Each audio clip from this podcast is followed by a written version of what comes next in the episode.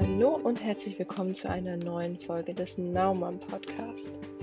Heute nehme ich die Folge auf meinem Balkon auf, was mit Sicherheit nicht ideal ist, aber wir sind in den Vorbereitungen zum Packen und drin ist total wuselig und ich habe es vorher nicht geschafft, deshalb ist das hier fast eine Live-Version.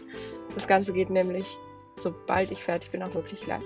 Die Nachbarn unterhalten sich auf dem Balkon, auch nicht ideal, aber ich hoffe, dass du trotzdem dranbleiben kannst. Worum geht es heute? Heute geht es um das Thema Vision Board. Und es ist so, dass das erste halbe Jahr 2021 längst rum ist und auch das erste Kindergartenjahr von unserer Kleinen. Außerdem stehen die Kindergartenferien vor der Tür und auch mein Jahresurlaub, wie das bei uns im Konzern noch so schön klassisch heißt. Und ich habe wirklich überlegt, ob ich die heutige Folge des Naumann Podcasts überhaupt machen soll oder ob ich einfach mal aufsetz, aussetze und sage, es ist halt Urlaub. Aber dann habe ich doch ein Thema gefunden, das mich aktuell begeistert und das ich deshalb gern mit euch teilen möchte. Und es geht ums Vision Board. Wer Visionen hat, sollte zum Arzt gehen. Das hat mal ein bekannter Politiker gesagt und das denkst du dir vielleicht jetzt auch. Aber bleib kurz dran, denn eine visualisierte Vision deiner Ziele kann ein sehr starkes Instrument sein. Warum? Okay, dann hier jetzt drei Gründe, warum ein Vision Board sinnvoll für dich sein kann. Erstens Klarheit. Was will ich wirklich? Hast du dich das schon öfters gefragt und hast du auch manchmal das Gefühl, dass die Erwartungen anderer und gesellschaftliche Konventionen auch dein Handeln bestimmen? Dann hilft ein Vision Board dir herauszufinden, was es wirklich ist, das du möchtest. Der zweite Grund ist positive Energie. Wenn du dein Ziel und deine Träume immer wieder vor Augen hast, dann gibt dir das Energie.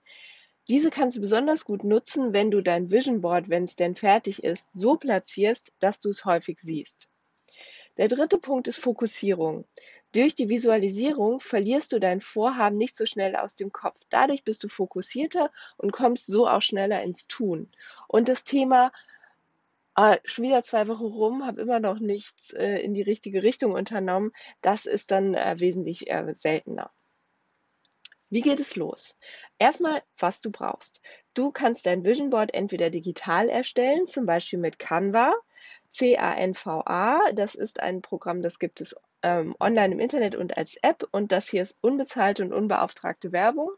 Und Canva gibt es auch als ähm, Free Version, also kannst du erstmal einfach mit starten. Ähm, ich persönlich nutze das sehr gerne, deshalb erwähne ich das hier. Aber wie gesagt, es ist unbezahlt und unbeauftragt.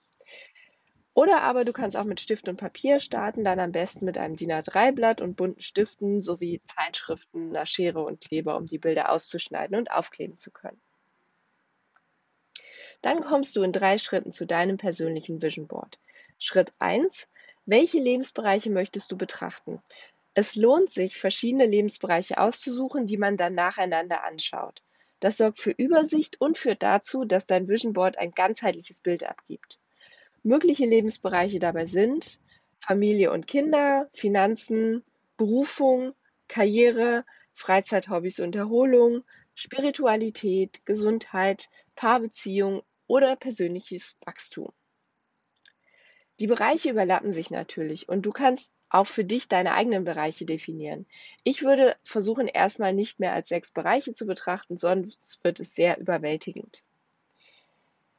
Wenn das jetzt zu schnell ging, findest du die Anleitung mit den Lebensbereichen auch im Naumann Insider Bereich unter www.verenaschol.de slash insight.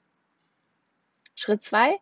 Wähle einen Bereich deines Vision Boards, zum Beispiel Familie und Kinder, und dann stell dir die Frage, wenn ich alles haben kann, was ich will, wie würde mein Leben aussehen? Nun fühle tief in dich hinein. Welche Bilder zeigen sich vor deinem inneren Auge? Skizziere diese oder schreibe dir Begriffe dazu auf. Dann wiederholst du diese Übung für alle Lebensbereiche, die du dir ausgesucht hast. Wenn es dir anfangs schwerfällt, ein klares Bild zu sehen, dann helfen dir vielleicht die folgenden Fragen weiter.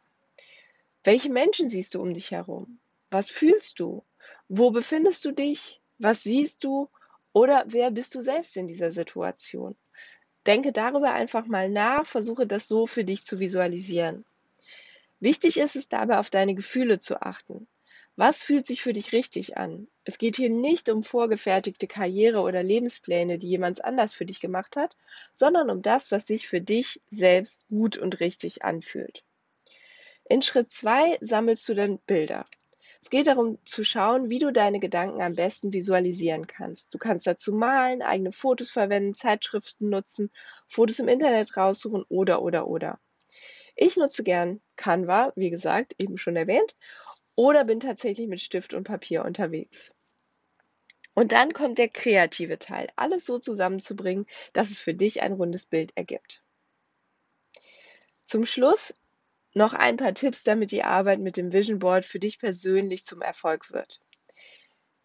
Erstens integriere alle Bereiche, die dir wichtig sind. Also schau wirklich darauf, dass du ein rundes Bild von dir selbst abgedeckt hast und nicht nur die berufliche oder nur die private Seite zum Beispiel abgebildet hast.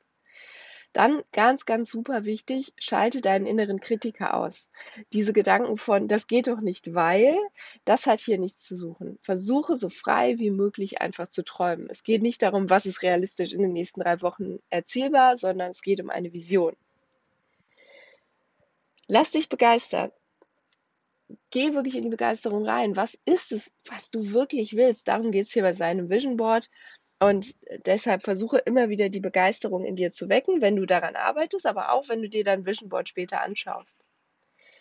Während du dein Vision Board erstellst, mach Pausen ganz bewusst. Selbstreflexion ist super anstrengend und deshalb sollten auch entsprechende Pausen eingeplant werden. Dann überarbeite dein Vision Board regelmäßig. Pläne ändern sich, Rahmenbedingungen ändern sich, Träume ändern sich. Es ist keine Niederlage, das eigene Board immer wieder anzupassen, sondern einfach ein Zeichen für persönliche Entwicklung. Also, bist du dabei? Ich freue mich, wenn du deine Erfahrungen zum Vision Board mit mir teilst unter verena.verenaschul.de. Ach ja, und dann habe ich noch exciting News. Am 1.8. wird mein Buch Now Mom, werde zum CEO deines Working Mom Life veröffentlicht. Einfach mal auf Amazon schauen und unter Naumam oder Verena Schohl in die, eigene, in die Suche reingehen. Und, ach so, ja, das ist jetzt Werbung und zwar in eigener Sache. In diesem Sinne eine ganz kurze Pre-Holiday-Folge von mir. Be happy, be now, sei eine Naumam und bis bald, eure Verena.